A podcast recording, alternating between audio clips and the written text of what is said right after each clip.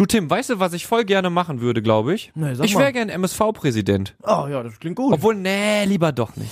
Hier ist Radio Duisburg. Streifendienst 1902, der MSV-Podcast mit Nils Halberscheid und Tim Gieske. Ja, äh, bewegter Tag heute. Redaktionelle Planung wurde ein bisschen schwieriger heute mal ganz schnell, äh, ganz spontan.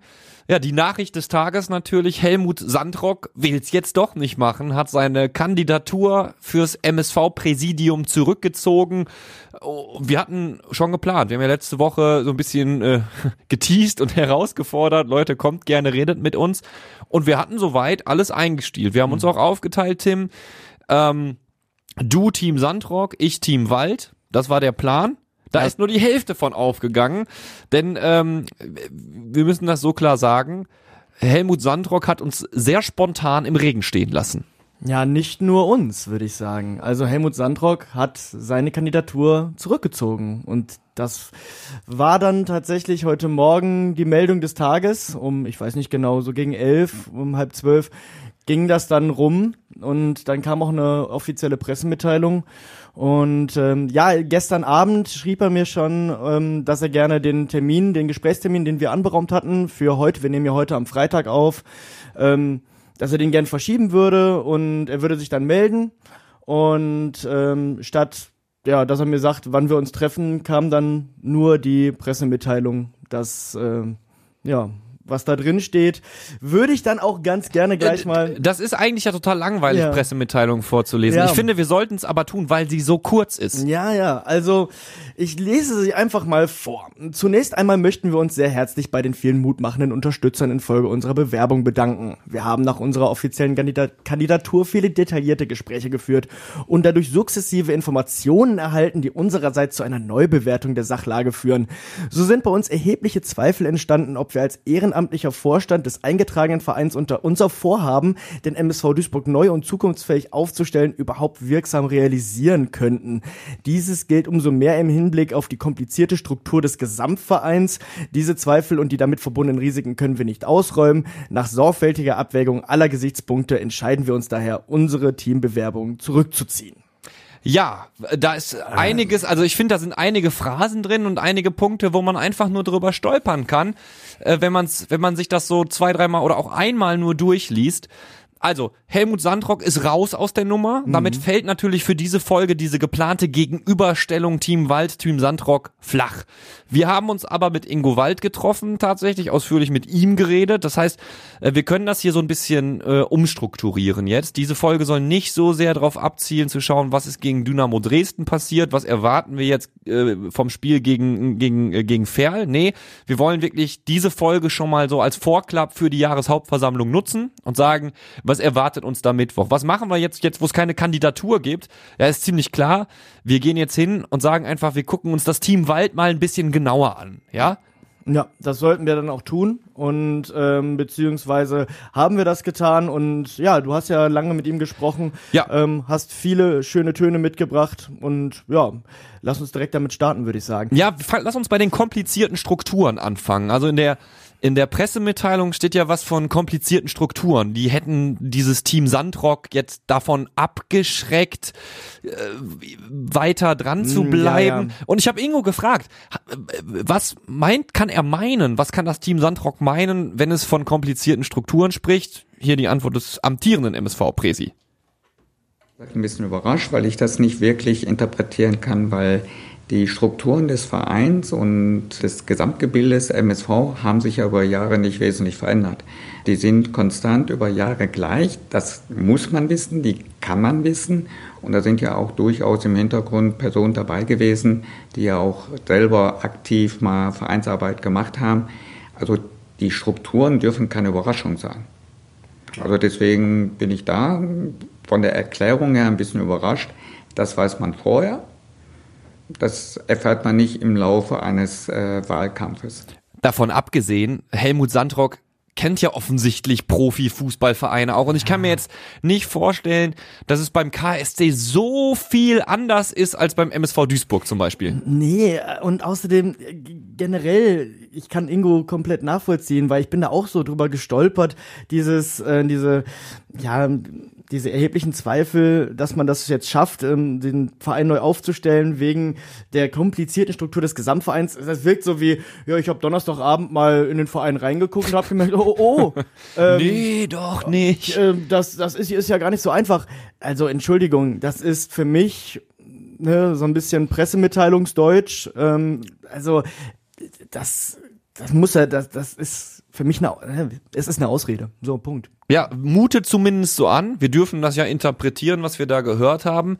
Ähm, es ist jetzt folgende Situation. Wir haben ja letzte Woche noch betont, dass wir finden, dass es erstmal grundsätzlich eine gute, gute Sache ist, dass es eine Opposition gibt in dieser Jahreshauptversammlung, ja. Dass ähm, das Team Wald einen Gegner hat oder Ingo Wald in Helmut Sandrock einen Gegner hat, dass da zwei im Ring stehen, ja, und es nicht einfach nur weitergeht nach dem Motto so, ja, winken wir mal durch, alles klar, Ingo, du machst es weiter, ja, gibt ja auch niemand anderen, mhm. ne? So.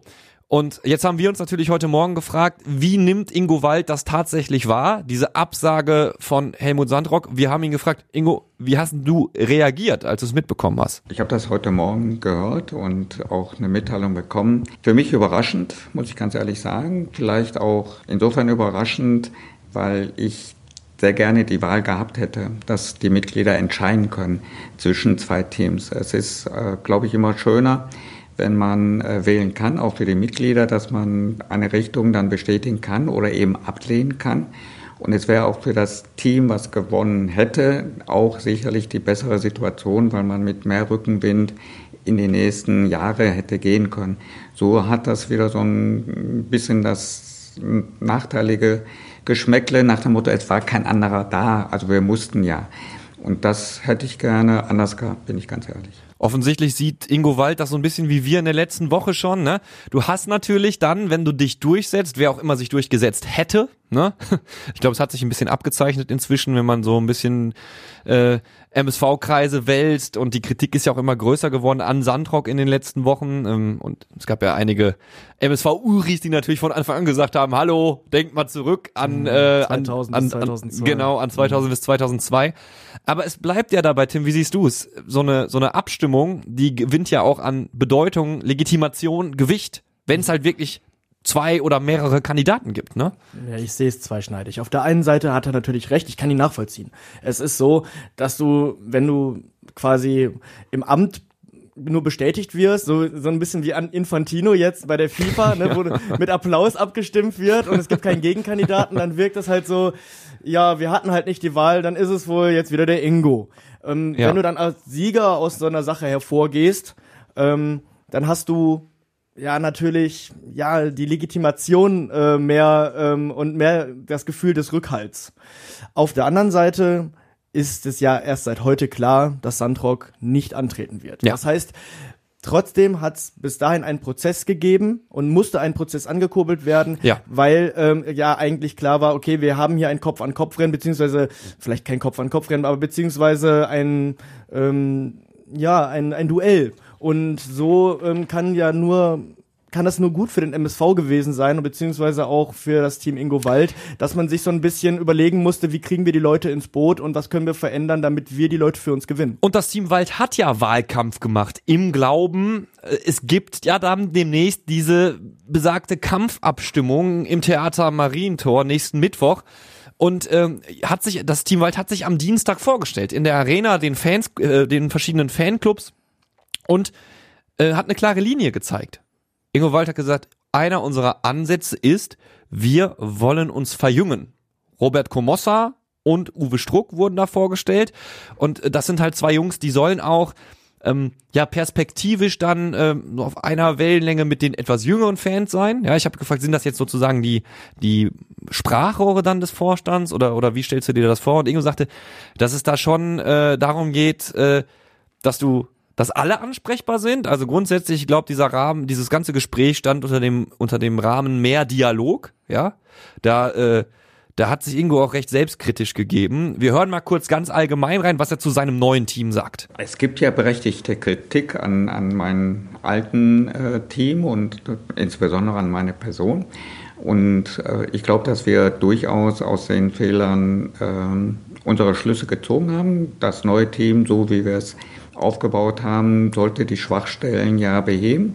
Und ich glaube auch fest daran, dass mein Team, so wie es jetzt aufgestellt ist, äh, eine Bereicherung ist und dass wir sicherlich da auch einen Schritt nach vorne machen werden und auch die Probleme, die bestanden und die Kritik, die auch, wie gesagt, zum Teil sehr berechtigt ist, eben äh, dadurch auch wieder auflösen können. Du hörst den Ton jetzt zum ersten Mal, Tim. Mhm. Deine Gedanken? Ja, ähm, glaube, dass das der richtige Ansatz ist. Dass er, er geht ja auch sehr selbstkritisch mit seiner Situ mit der Situation um, das finde ich sehr gut. Und das ist genau auch dieser Prozess, den vielleicht auch dieses Sandrock, diese Sandrock-Geschichte, diese Kandidatur von Sandrock noch mal ein bisschen mehr angestoßen hat. Ne? Und ich finde den Gedanken richtig, dass er sagt, dann verändere ich was, ich versuche mich neu aufzustellen, ich versuche auch ähm, mehr auf die Kritik einzugehen Ja. und ähm, nehme mich damit ins Boot. Also das macht ihn in meinen Augen nahbar und ähm, zeigt in meinen Augen auch, dass er ja gewillt ist, mit Stimmen aus dem Fanlager umzugehen. Und es ist eine interessante Entwicklung, wie ich finde. Du holst dir ja mit, mit Uwe Struck und Robert Komossa nicht unbedingt Leute rein, die als äh, Suits gelten. Also das sind ja nicht äh, irgendwelche, irgendwelche Wirtschaftsakteure wie im Sandrock-Kabinett ja vorhanden, ja, die äh, nichts mit dem MSV zu tun haben. Beides brennende MSV-Fans. Also wenn du dich mit denen unterhältst, dann merkst du ganz schnell, das sind nicht irgendwelche Fraggles, ja, die, die, die sich denken, oh, das ist ja eine Gelegenheit, äh, an, an Einfluss oder Macht zu gewinnen beim MSV Duisburg. Das sind halt Zebras. Ne? Ich glaube, das macht auch nochmal einen, einen Unterschied. Und ähm, sie sind halt jung. Das sind keine, um mal ein Klischee zu bemühen, alten weißen Männer mit Krawatten. Ja, Ja, ja, ja. und jetzt dem dem äh, dem äh, amtierenden Vorstand dann zu nahe treten zu wollen, ja. Mhm. Aber äh, das ist natürlich eine Verjüngung. Das ist eine Verjüngung. Ähm, junge Mitglieder und äh, das ist halt Kalkül. Das macht Ingo schon, äh, macht Ingo und sein Team machen das natürlich nicht umsonst. Und ich glaube auch gerade mit den zwei neuen Mitgliedern des Teams, jetzt nehme ich mal Ulf Schott als ganz wichtigen Part für den Sportmann noch eben außen vor. Aber mit einem Uwe Struck, mit einem Robert Komossa haben wir zwei jüngere Mitglieder, die uns sicherlich auf dem Gebiet wesentlich unterstützen können, die den Finger am Puls der Fans haben und äh, auch besser dann auch die Sprache der Fans sprechen können und wo wir auch bereit sind, uns zukünftig regelmäßig äh, auseinanderzusetzen, weil ich glaube, nur im Dialog und äh, im Austausch kann man Themen besprechen, ausräumen und vor allen Dingen auch Schlüsse ziehen und es auch besser machen. Also ich finde, man merkt hier ganz deutlich, dass sich da jemand Gedanken gemacht hat. Wie reagiere ich auf diese Sandrock-Kampfansage? Ja, Genau. Ähm, und das ist halt wirklich legitimste Kritik. Also das muss sich der MSV in den letzten Jahren heftigst gefallen lassen. Ähm, Ansprechbarkeit war nicht da, nicht so richtig. Oder hattest du das Gefühl, wenn du jetzt so ähm, so zurückdenkst? Natürlich rufen wir jetzt inzwischen die Pressestelle des MSV an, wenn wir als äh, Redakteure, als als Mitarbeiter von Radio Duisburg was wollen. Aber als Privatperson, gut, es gibt einen Fanbeauftragten. Ja, genau. Und Ne, es aber- war immer schon gesagt, ja, äh, gebt uns unsere Ideen und ähm, gebt uns unsere Kritik, gebt die Kritik äh, mal an uns weiter. Aber ich hatte gerade auch in der Ära Ivo, ähm, na, als Ivo noch am Ruder war, ähm, hatte ich nicht das Gefühl, dass das wirklich auf offene Ohren stößt. Als Fan. Ja, und ich hatte, also ich hatte nicht das Gefühl, dass ich jetzt äh, ohne weiteres mit einem Vorstandsmitglied, mit einem MSV-Vorstandsmitglied einen wirklichen ein, äh, Gespräch intensiv oder eine Diskussion führen kann zu meinem Anliegen. Und das, was jetzt gerade zumindest angekündigt wird, ist ja immer noch, noch die Frage, wie wird das nach der Jahreshauptversammlung umgesetzt, ja? Ja, natürlich. Das, was jetzt gerade angekündigt wird, klingt zumindest so, als wolle man, und das sagt äh, Ingo übrigens auch, äh, hat er auch am Dienstag gesagt, äh, bei dem, bei dem Treffen in der Schauenstein-Reisen Arena, ähm, wir wollen Dialog dieser Art regelmäßig machen. Ja, das ist für mich äh, zumindest schon mal der Ansatz zu sagen, wir leben hier eine neue Transparenz. Das finde ich sehr erfrischend, muss ich sagen. Dialog ist das eine. Ich bin gespannt, ähm, was dann aber auch dann mitgenommen wird. Ja, ne? Also klar. klar. kann man sagen, ich höre mir das jetzt ja alles an und zeige mein Gesicht, aber wenn ich dann weitermache wie immer, ist es natürlich auch, also es, es wird nicht mehr, ja. man muss sich an seinem Handeln dann messen lassen. Das eine ist natürlich sich dann zeigen und sich nahbar zeigen. Auf der anderen Seite muss dann auch mal sondiert werden, was was wird mir hier gesagt und was könnten wir davon auch wirklich umsetzen. Genau das gleiche gilt ja für die Kritik. Ja, da kannst du ganz oft auch immer wieder sagen, ah, viel Kritik, auch berechtigterweise gegen mich. Aber du kannst natürlich nur rehabilitiert werden aus Sicht des, der Fans, aus Sicht von uns, wenn du auch wirklich merkbar machst, wir ändern hier was. Einer, der was ändern will in Zukunft im MSV Duisburg, gerade schon im Ton angerissen, Ulf Schott. Ähm, ist ja beratend schon tätig gewesen jetzt für den MSV Duisburg und äh, natürlich habe ich mit Ingo Wald auch über diese Personalie geredet. Er will auch Mitglied des Vorstands werden. Und am Dienstag hat Ingo Wald gesagt, neben seiner Frau sei Ulf Schott die Person gewesen, für die er am meisten arbeiten musste.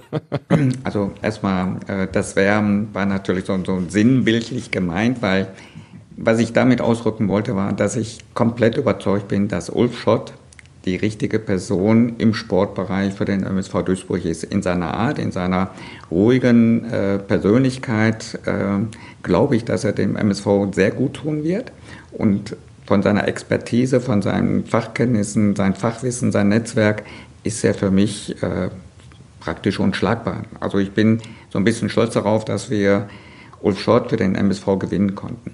Ich glaube sehr wohl, dass er schon die ersten äh, ja, Akzente setzen konnten, allein im Austausch mit der sportlichen Leitung, ob das jetzt Ralf Heskamp ist, ob das Thorsten Ziegner ist, ob das die Verbindung zum NLZ mit Uwe Schubert ist.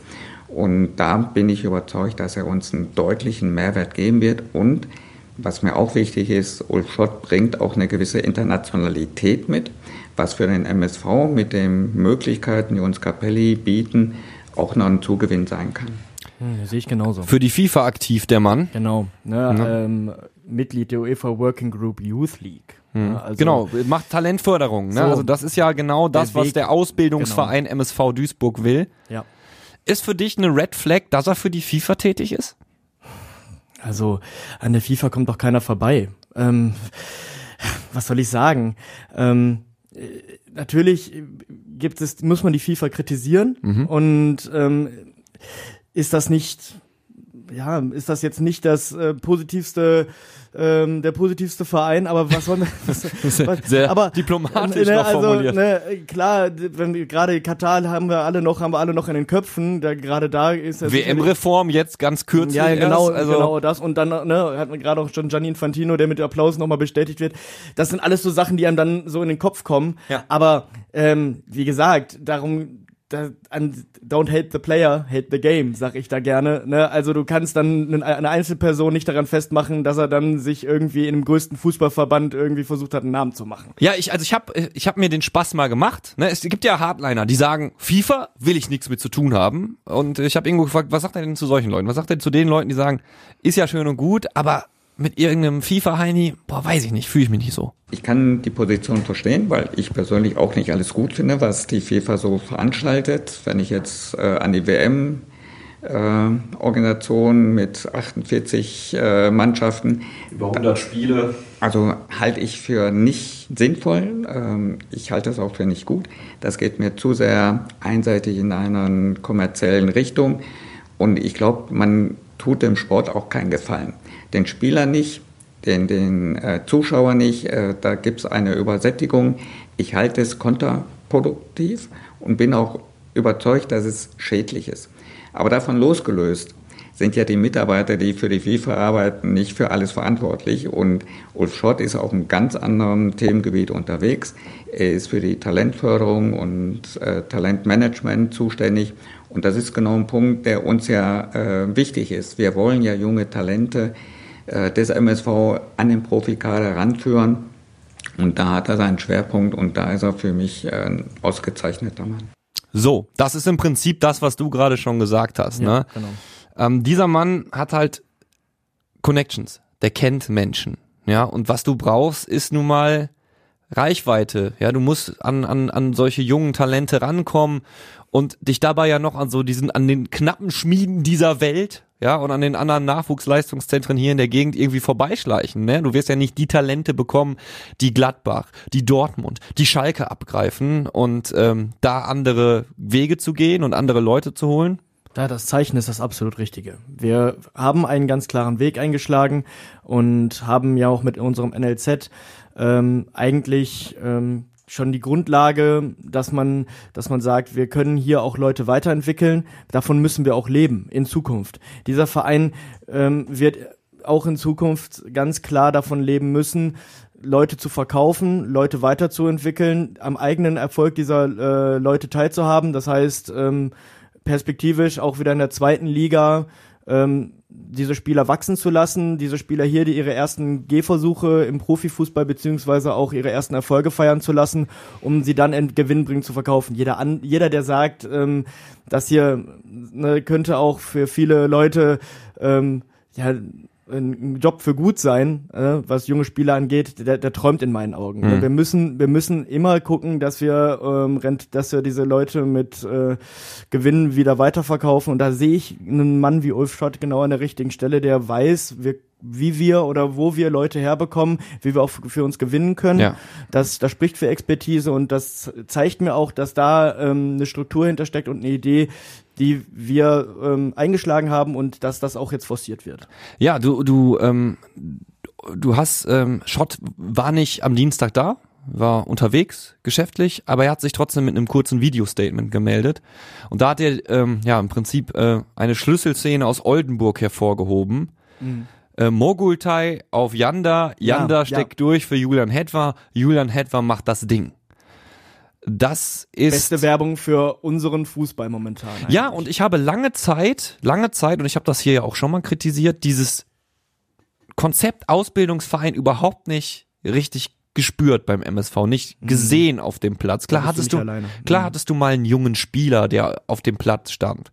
Aber die erfolgreiche Integration in einigermaßen okayes Spiel ja, also wir sind ja jetzt noch recht weit vom Abstiegskampf entfernt. Natürlich sind wir auch weit von Aufstiegsrängen entfernt oder von, von der DFB-Quali, der DFB-Pokal-Quali. Aber du siehst Spieler, die sich entwickeln, ja.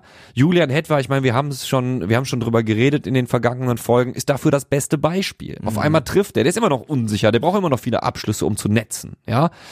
Ähm, auch gegen Dresden wieder. Da geht so ein Ding von ihm an die Latte. Gut, das ist dann vielleicht auch ein bisschen Pech, ja, in der ersten Halbzeit.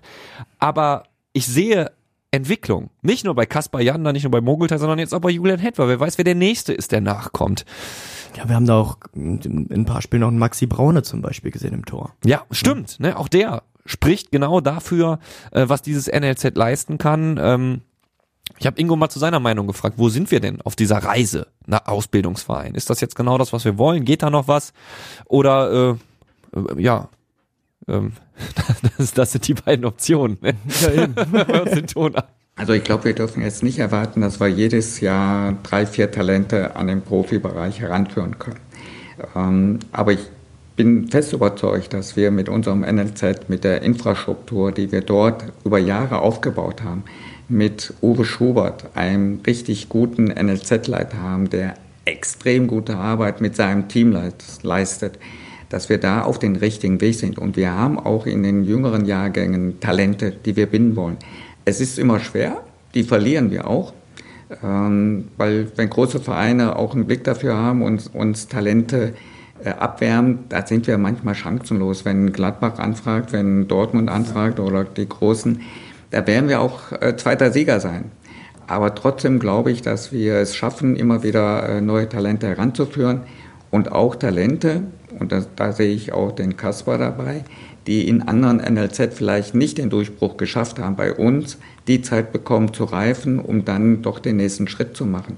Also ich sehe diese Konzentration von Nachwuchsleistungszentren in der näheren Umgebung eigentlich nicht nur kritisch, sondern einfach auch beleben für uns, weil wir auch davon profitieren können. Ein anderer Ansatz. Ne? Man sagt ja immer, wie soll so ein NLZ hier dauerhaft und gut funktionieren und was abwerfen. Ingo sagt, na ja, man muss ja dann auch nach den Leuten suchen, die ja es vielleicht in Gladbach oder Dortmund oder ja, Gelsenkirchen ja. nicht schaffen.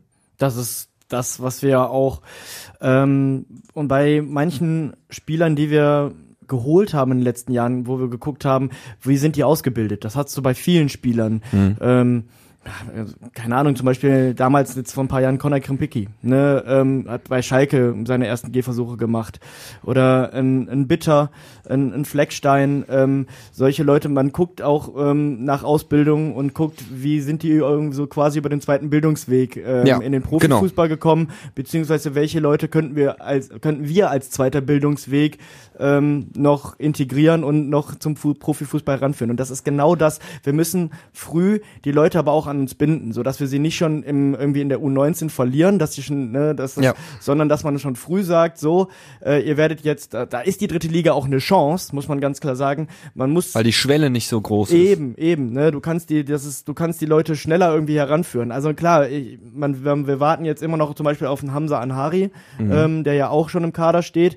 Ähm, weiß nicht, wie weit er ist, kann das jetzt nicht so von, von der Ferne mag ich das nicht einschätzen, aber das ist auch ein Beispiel, dass man halt sagt, ja, wir schauen jetzt, ähm, dass wir diese Leute zumindest vertraglich schon an uns binden, dass wenn sie den Durchbruch haben, dass wir auch ein bisschen Zählbares dafür bekommen. Das ist ganz Ja. wichtig. Ne? Und auf der anderen Seite ist auch Alabakir jetzt zum Beispiel ein sehr gutes Beispiel.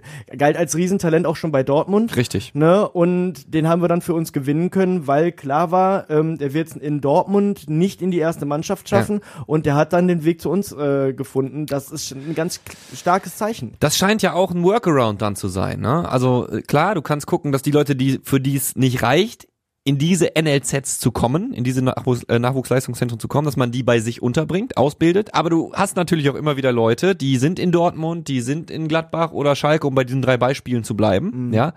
Und dann merken die da, boah, hier wird's aber eng für uns. Und wenn du ein waches Auge hast und diese Menschen früher kennst und früher an die herantrittst als MSV Duisburg, dann ist es doch attraktiv.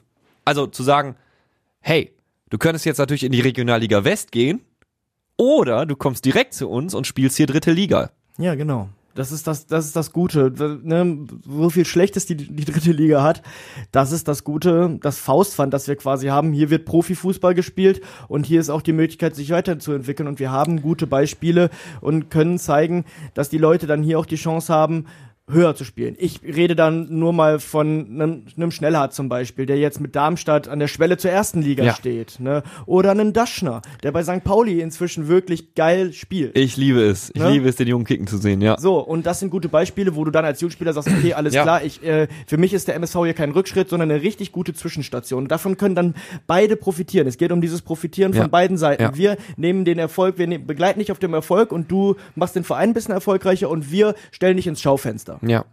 Dann hast du äh, halt jetzt noch die, die Frage, wie wird sich dieser Weg, diese Linie noch verdeutlichen durch die Arbeit von Schott? Ne, das äh, wird sich dann halt jetzt äh, herausstellen nach dieser Vorstandswahl, äh, nachdem dieses neue Team Wald, dieses erneuerte Team Wald an den Start geht. Bin ich sehr gespannt drauf, äh, ob man das noch deutlicher erkennt und ob da noch so ein bisschen, ja, international reinkommt. Weißt du, was ich meine? Also, International, wo du es gerade sagst, kommt der jetzt im Sommer schon ah, rein. du hast die Überleitung verstanden. Wir haben die nicht vorher aufgeschrieben. Tim, bitte. Ja, wir haben jetzt einen jungen Spieler verpflichtet für den Sommer. Castaneda heißt er. Ja. Ich kann, also ich, ich würde so gern was zu ihm sagen. Zweite Liga USA, das ja, wissen wir. genau, ne? Tampa Bay Rowdies. Capelli ähm, natürlich, Capelli ist über das- Connection. Genau, Ja. ist über die Capelli, über das Capelli Network ähm, irgendwie zu uns äh, gestoßen. Da haben wir ein Beispiel, ähm, das hat bei uns nicht so ganz geklappt, das ist mal Korbos. Übrigens witzig, den werden wir am Samstag äh, wiedersehen, weil der spielt bei Ferl, ist da inzwischen auch Führungsspieler und meine auch Kapitän. Ja. Und ähm, da auch inzwischen absolute, absolute Bank, über 80 Spiele schon in der dritten Liga, hat bei uns noch nicht so ganz äh, gefruchtet, aber Es kann ja auch nicht jeder zünden, Ne? das muss man mal und sagen. Ne? Santiago Castaneda, das ist natürlich eine Wundertüte. Ne? Ja. Also es ist aber auf jeden Fall auch wieder ein Zeichen ähm, dieses, dieses eingeschlagenen Weges. Ja. Und ob das dann jetzt klappt, ähm, ob das jetzt so der große Wurf ist. Mal schauen. Das ich meine, darum geht's, glaube ich. ich meine, bei den, Zeichen bei den. Frauen hat es zum Beispiel geklappt. Ja, da hat, kannst du zum Beispiel eine Brenner Ochoa hervorheben, die aus den USA gekommen ist, um bei uns in der zweiten Liga zu kicken. Ähm, und ähm, wird sich zeigen. Ne? Also es kann, es kann ein Rohrkrepierer sein, es kann auch äh, unglaublich gut funktionieren, aber es ist ja gut, finde ich erstmal, ähm, dass man, dass man äh, eine weitere Reichweite hat. Ne? Jetzt kann natürlich der Kritiker wieder sagen, ja gut, aber was ist mit der Einflussnahme von Capelli? Ist das gut und richtig so? Ne? Ja, natürlich. Also wenn du die kritische Position einnehmen willst, aber was ich jetzt erstmal auf dem Papier sehe, nicht der schlimmste Geldgeber. das, ja, äh, es gibt Von den- schlimme, es gibt, ich wollte gerade sagen, allein in der dritten Liga gibt und gab es schlimmere Auch, Geldgeber. auch wir haben, auch wir haben, glaube ich, äh, Probleme mit anderen Geldge größere Probleme mit anderen Geldgebern, oder? Ja, ich weiß, worauf die hinaus ist. Wir reden da gleich auf jeden Fall auch Ja, noch ja. drüber. Ähm, ähm, wir sind aber, wir lass uns noch kurz diese, diese, äh, die, die äh, Vorstandsvorstellungen oder das Team Wald noch ein bisschen weiter durchleuchten. Ähm, wir haben Uwe Struck. Uwe Struck, Flickflack, Geschäftsführer, kennt man ihn vielleicht. Ähm, aber auch bekennender, brennender MSV-Fan. Und ähm, was ich interessant finde, also klar, er soll Nähe auch zu den zu den vielleicht jüngeren Mitgliedern aufbauen, äh, ansprechbar sein, aber er soll sich unter anderem haben die Ressortaufteilung äh, ähm, äh, wurde auch vorgestellt am Dienstag und er soll sich unter anderem über den Frauen um den Frauenfußball kümmern. Ähm, ist ja ein, ähm, so eine Geschichte.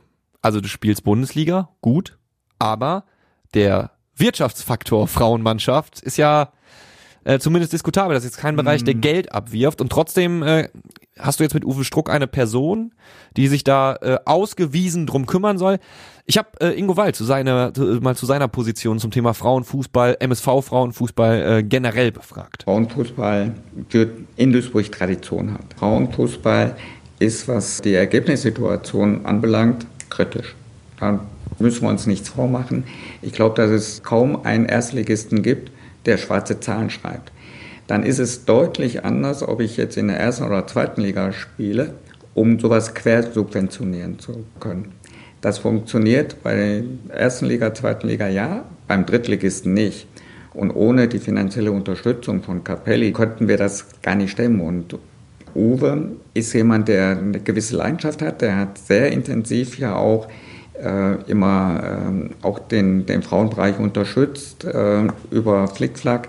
Und das ist so ein bisschen Herzenssache vom, vom Uwe und deswegen hat er sich da auch sehr stark gemacht, dass er das mitbetreuen darf. Du erinnerst dich vielleicht noch an den Brustsponsor der Frauen in der Ja, ja. letzten Spielzeit? Flickflack. War Flickflack drauf. Genau, ja. Ähm, und da hat Uwe natürlich auch seinen Anteil dran gehabt, dass es so weit gekommen ist. Klar. Aber du hörst ja gerade, ähm, Drittliga-Herrenmannschaft und Erstliga-Frauenmannschaft, so schön es wäre, das ist jetzt nicht so, dass die Bundesliga-Frauen die äh, Drittliga-Herren irgendwie finanziell ziehen könnten.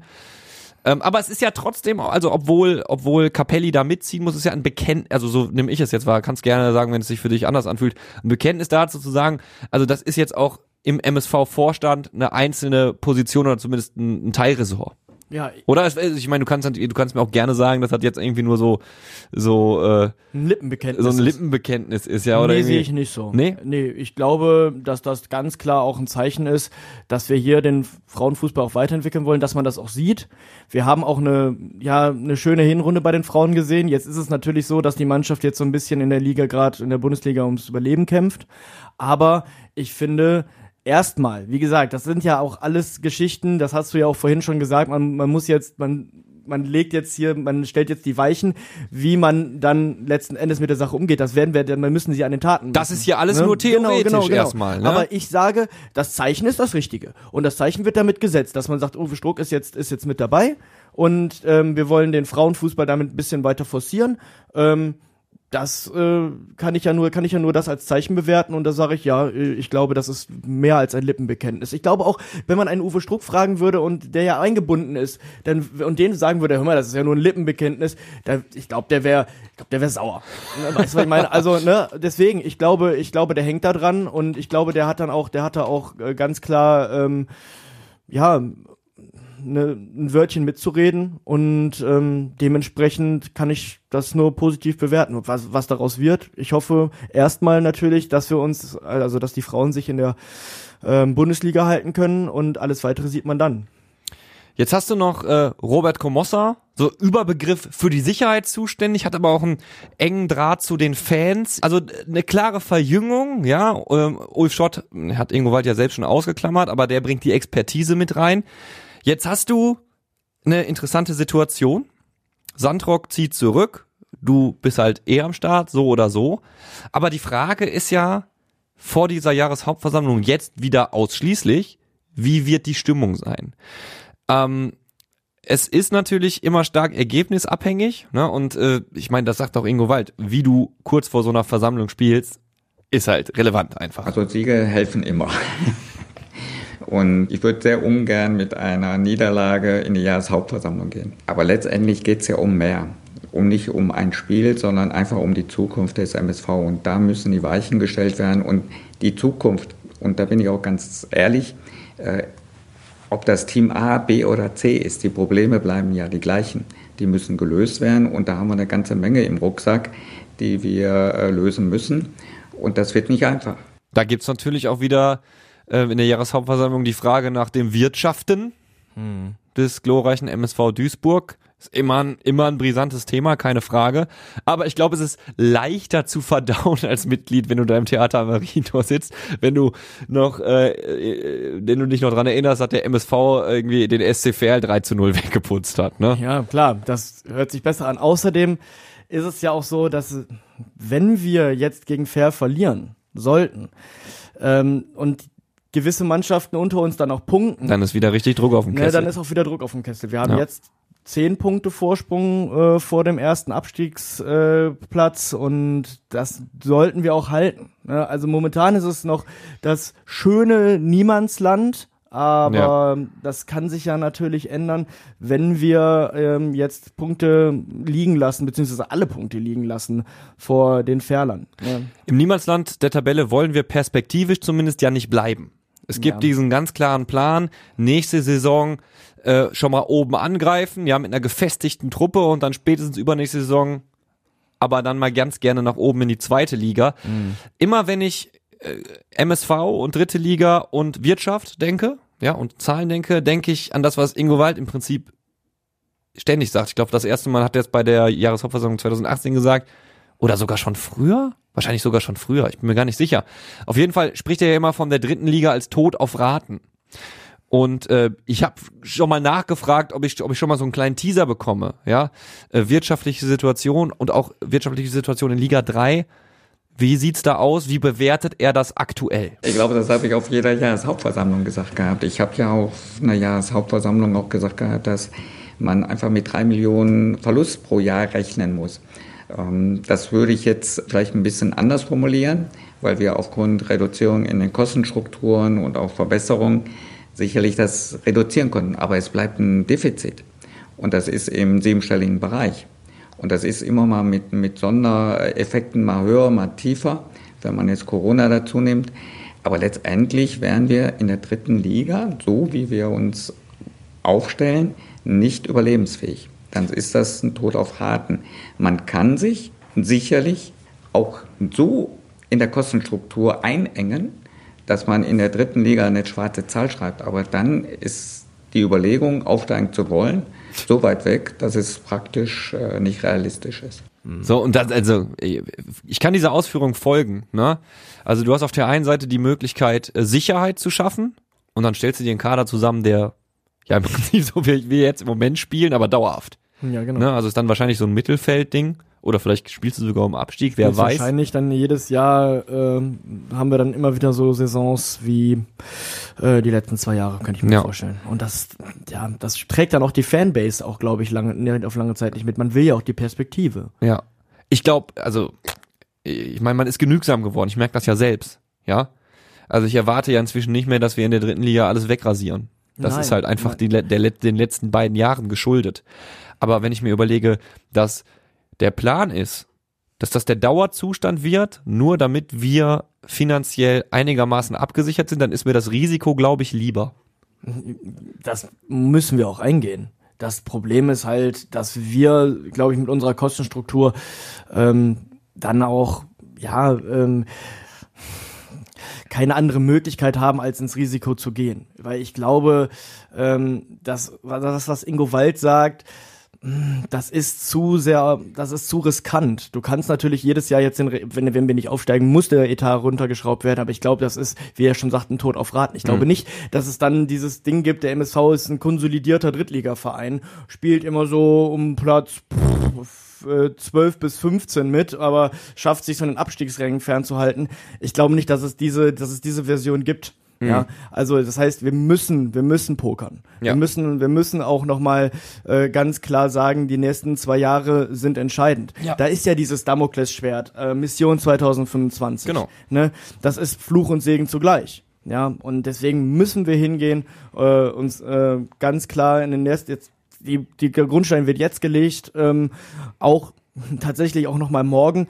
Wir müssen uns wir dürfen jetzt nicht den Fokus verlieren, der schon auf der nächsten Saison liegt. Ne? Jetzt auch gerade im Hinblick auf die JV, dass man Klar. ja immer spricht, von Zukunft spricht und wie, ne, wir wollen wieder in die zweite Liga. Aber morgen quasi gegen Fair geht's auch wieder los, dass wir halt wieder nicht ein anderes Thema aufmachen müssen und das heißt Abstiegskampf. Und das ist halt auch ganz wichtig. Ein Thema, das in der Vergangenheit aufgemacht worden ist, äh, abseits vom Platz und über das ich mit Ingo Wald auch geredet habe, einfach weil ich die Möglichkeit natürlich genutzt habe, um, um, um die Frage zu stellen. Wäre ja äh, frech gewesen, da nicht drüber zu reden als Reporter, ist, ähm, was zwischen Chance an Reisen und dem MSV Duisburg abging.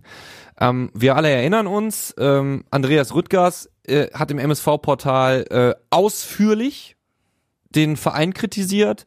Äh, Kurzfassung jetzt, die Ultras haben darauf reagiert. Es hing auf der Gegengeraden ein deutliches Banner Richtung Andreas Rüttgers. Äh, Kassner, äh, wie war das nochmal? Kassner nimmt den Andreas an die Leine oder was? Irgendwie so irgendwie, sinngemäß, äh, ne? Ja, ja, genau, sinngemäß. So, und dann äh, ist dieses Ding halt also wirklich aus dem Portal, aus dem Internet in die reale Welt hochgekocht durch diese Reaktion. Das Banner hing da ja auch das ganze Spiel über, muss man sagen. Ne?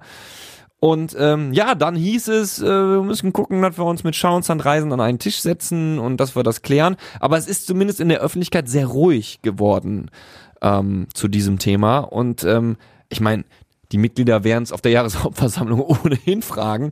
Ich habe Ingo jetzt im Interview heute schon mal gefragt, was ist denn jetzt mit SIL und MSV? Wir haben jetzt zwischen diesen Zeiträumen einige Gespräche geführt, die aus meiner Sicht sehr sachlich.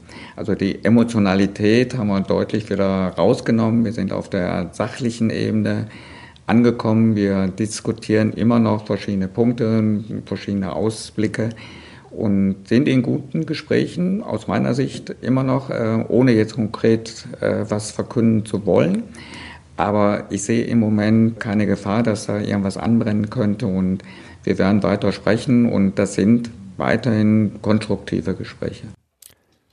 Bitte, Herr Giske, sag du doch mal was dazu. Ich hab's ja schon mal gehört. Ähm, es klingt für mich so, als wären die Wogen jetzt erstmal geglättet. Ich war so äh, rein als aus meiner Fanseele heraus. Es wurde angekündigt, es gibt noch mal einen Schulterschluss, äh, eine Pressekonferenz, wo man hingeht und sagt, so alles wieder gut, heile heile Gänschen. Meinst du, wo alle Beteiligten dann auf so einem Pult sitzen? Ja, ja, und sagen so, ähm, wir reißen uns jetzt alle zusammen am Riemen. Das hat's so nicht gegeben. Ne, muss man ganz klar sagen. Ähm, und wenn man dann hört, ja, wir sind in konstruktiven Gesprächen, dann äh, ist das für mich okay. Erstmal, wir haben jetzt auch länger ja nichts mehr von Rüttgers gehört, wobei es ja natürlich auch so ist, ähm, dass Rüttgers jetzt ja nicht nur immer, nicht nur zu den Fans spricht. Ne? Also da ist, es ist ja wohl so, dass Rüttgers lange Zeit ähm, ähm, ja auch, ne, der ist ja ein He- Hesskamp-Gegner und vergiftet damit die Stimmung im Verein. Ne? Und ähm, das, ähm, das bringt Unsicherheit ja nicht nur in die Fangemeinschaft, sondern ja auch in die äh, finanziellen Strukturen. Aber das ist ein Ding auf jeden Fall, das wir uns weiter anschauen werden. Ich bin gespannt, wie es bei der äh, Mitgliederversammlung äh, am Mittwoch im Theater Marientor thematisiert werden wird. Jetzt steht erstmal das Match gegen Ferl an. Ähm, du- wir haben jetzt wirklich ja über das Sportliche eigentlich gar nur wenig gesprochen, klar, über Jugendarbeit ein bisschen, aber ähm, Dresden, ich glaube, kurz zusammengefasst, eine sehr starke Halbzeit und dann eine, die halt wirklich alles vermissen ließ. Ja, also ja, wo Markus Anfang den, ich weiß manchmal nicht, was in so Halbzeitpausen passiert. Also hat Markus Anfang den Dresden dann da irgendwas gegeben oder was? Die haben halt dann in der zweiten Halbzeit wirklich wild losgelegt. Ja, die haben einfach viel mehr Druck gemacht. Die Ja. haben einfach, ne, also so Anfang hat sich das dann eine, eine Hälfte quasi angeguckt und dann geguckt, wo setze ich jetzt an, wo, ne, da- wurde halt viel mehr dann Druck auf unsere, quasi auf meine, unsere Schwachstellen gemacht. Dann ist es natürlich ärgerlich, dass Standards dann dazu führen, ähm, dass wir äh, verlieren. Ja. Man, man muss dazu sagen, sie hatten immer mal wieder auch Chancen, ähm, aus dem Spiel heraus, die dann teilweise ja auch von Müller vereitelt wurden. Ähm, sonst hätte es auch schon teilweise auch mal in der ersten Halbzeit äh, mal klingeln können. Für uns ja aber auch, du hast es vorhin erwähnt, etwa mit diesem Lattenknaller. Ja. Da waren gute Sachen dabei und ich dachte mir, die, wir müssen das einordnen. Dresden ist eine Mannschaft, die im Moment unter ihren Erwartungen steht. Ne? Also platztechnisch. Ne? Ja, ja, tabellarisch, aber die sind ja, im, tabellarisch, ne? haben ja guten Drive im Moment. Ja, die haben einen sehr guten Drive gehabt. Und dementsprechend äh, war ich dann, und mit dem im Hintergedanken war man ja noch zufriedener, dass man sagt, gut, wir gehen jetzt hier in, im Rudolf-Habich-Stadion mit einem 0-0 in die Pause. Klar, so kann es weitergehen, ich nehme hier einen Punkt mit. Dann ist es natürlich sehr ärgerlich, dass man in der zweiten Hälfte äh, sehr wenig sieht. Was mich halt auch sehr geärgert ist, hat, ist, du hast keinen du hast keinen Impact mehr, also du hast keinen Zugriff mehr aufs Spiel, wenn Dresden loslegt. Wir Ja. hatten dann, wir haben dann, wir finden nichts, wir fanden nicht mehr statt, gerade nach vorne nicht. Ne? Wir haben nur noch reagiert auf das, was Dresden jetzt macht und konnten nicht mehr wirklich ähm, ja irgendwie ins Spiel eingreifen. Das fällt mir häufig bei Mannschaften gegen Mannschaften auf, die spielerisch auf, äh, auf dem Papier besser besetzt sind und Ja. eine bessere spielerische Anlage haben. Uns fehlt dann komplett dieser Zugriff nach vorne, nochmal gefährlich zu sein oder Nadelstiche zu setzen, sondern es wird nur noch reagiert. Und das ist sehr, sehr schade. Das hat mich, diese, diese Hilflosigkeit, die ähm, ist mir in der zweiten Halbzeit sehr, sehr aufgefallen. Muss gegen Ferl besser werden. Ja. Ähm, wir sind natürlich morgen wieder da und ähm, hoffen, dass wir ja mit einem guten Gefühl nach Hause gehen, weil dann können wir auch mit einem guten Gefühl in die Jahreshauptversammlung starten. Also mir geht's zumindest so. Ja, Ingowald geht's auch so. Mhm. Ingowald geht's auch so, dir nicht? Also, ähm, wir haben ja auch im Fanlager diese zwei, ähm, diese, diese, diese zwei Seiten, die sagen, äh, Vorsicht, Vorsicht, Vorsicht, und die anderen, die sagen, ach komm, ne, wir müssen, ganz ehrlich, wenn wir, wenn wir jetzt ungefähr so weiterspielen, auch so, so Spiele gegen 1860 zeigen und zwischendurch vielleicht auch mal ein Spiel wie gegen Oldenburg dabei ist, dann Ja. holen wir die nötigen Punkte. Genau. Aber ne, dann gibt's die Leute wiederum, die sagen, während den Anfängen, guck mal hier, wir haben hier gegen solche Mannschaften, die vermeintlich auf Augenhöhe sind oder Äh, auch tabellarisch ja ziemlich ne, auf. Augenhöhe, ne? Ja, da muss man halt, da muss man halt, ähm, da muss man halt sagen, da holen wir häufig zu wenig. Ja. Und da müssen wir ganz klar sagen, ey, die dritte Liga ist so lang noch. Ähm, ich bin auch, äh, also ich bin ein bisschen nervös vor morgen einfach. A, wegen, weil das, weil das die Stimmung auf der JHV beeinflussen wird und B, wie ich auch schon sagte, dass, dass wir dann ähm, ja vermeintlich auch nochmal unten reinrutschen könnten. Ne? Ja, also das wäre das wäre halt wirklich dramatisch. Ähm, vielleicht vielleicht bin ich auch naiv, aber so wie die Saison bis jetzt läuft, habe ich irgendwie so im Hinterkopf, das ist ja eine Position, die du gerade dargestellt hast. Ach ja, wir werden schon nichts mit dem Abstieg zu tun haben, aber Ja, ist du natürlich recht. zu der einen Na, Seite. Ja, nein, nein, du hast natürlich recht, wenn du jetzt wenn du jetzt verlierst und unten wird viel Druck aufgebaut und unten wird gewonnen, dann ist natürlich äh, man vertut sich ja. Platz Mhm. 13, 34 Punkte.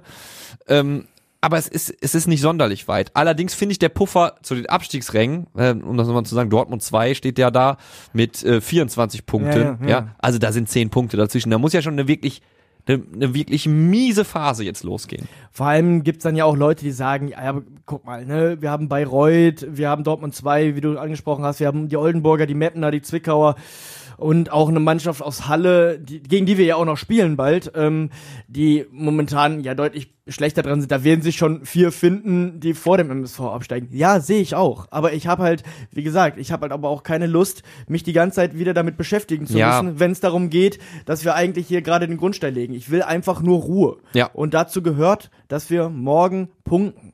Ja, So. Das ist ganz klar. Denn angenommen, wir würden nicht punkten, wir würden sogar verlieren. Ja, und ähm, Essen würde uns dann zum Beispiel überholen oder Halle würde punkten, dann kommt der Boden ganz schnell wieder auf uns zu. Ich, wie gesagt, ich möchte das jetzt nicht, ich möchte das nicht herbeischreien. Ich glaube, eine ne? gewisse Skepsis hat man sich jetzt einfach, also hat man grundsätzlich als MSV-Fan, aber sie ist natürlich äh, jetzt noch eher da oder sie löst jetzt noch eher aus als vielleicht noch vor fünf Jahren. Hm, genau. Das also die Grundvoraussetzung vor der äh, Jahreshauptversammlung des MSV Duisburg am Mittwoch, morgen Ferl. Ich hoffe, wir haben das ja wirklich umgestrickt. Ne? Also es war, die Folge war anders geplant. Wir haben jetzt gesagt, okay, dann lasst uns den Fokus auf das Team Wald nehmen. Ich hoffe, das war für euch eine, ein Ansatz, dem ihr gut folgen konntet. Und ähm, ja, nächste Woche dann natürlich äh, Jahreshauptversammlung, der Tag danach. So ist es auf jeden Fall geplant. Ähm, Tim, Ja. so, Möchtest du noch was zu Fair sagen? Du bist ja immer so ein Taktikfuchs. Du willst ja unbedingt auch noch was loswerden. Was wäre, wäre jetzt deine Chance? Okay, ich äh, dachte, du wärst schon mitten in der Abmoderation. Ja, bin ich, Ein- aber ich habe dich dann so, ich habe dich dann so fragend angeguckt und du hast ja jetzt wenig Statistik und wenig Taktik heute machen Ähm, dürfen. Ja, mein Gott, also ähm, es ist auf jeden Fall klar, dass wir hingehen müssen und das Spiel, das wir gegen 1860 gesehen haben, ähm, gerade auch, ohne jetzt zu sehr taktisch sein zu wollen, einfach, wie wir nach dem 0 zu 2 reagiert haben, wie sich der Arsch aufgerissen wurde, wie man ja so schön sagt, ähm, Ja. dass wir das auch wieder auf den Platz bringen und auch die erste Halbzeit aus Dresden. Und ich finde, wir haben, und ich wiederhole mich da gerne und tue es ja auch, ähm, mit der Raute ähm, verschiedene, eine gewisse Variabilität, ja, ähm, wie wir, wie wir auftreten können. Ne? Entweder man, man spielt halt deutlich defensiver mit zwei Sechsern oder man drückt halt, äh, oder mit, und drückt halt nach vorne, hat dann quasi drei Achter, die nach vorne drücken und die zwei Stürmer unterstützen. Und wir müssen auf jeden Fall gucken, dass wir die Ferler früh unter Druck setzen, weil die Ferler haben unfassbar viel Ballbesitz in den Spielen. Das ist die Mannschaft mit, den, mit dem zweitmeisten Ballbesitz, ja, und ähm, spielen unfassbar viel und lange hinten rum, bevor sie dann zu was kommen. Und das sollte unsere Chance sein, dass wir sagen, wir sind morgen ab der ersten Minute da und ähm, schaffen es auch deren Spiel, dass sie sich deinen Gegner so zurechtlegen und ausgucken, das zu unterbinden.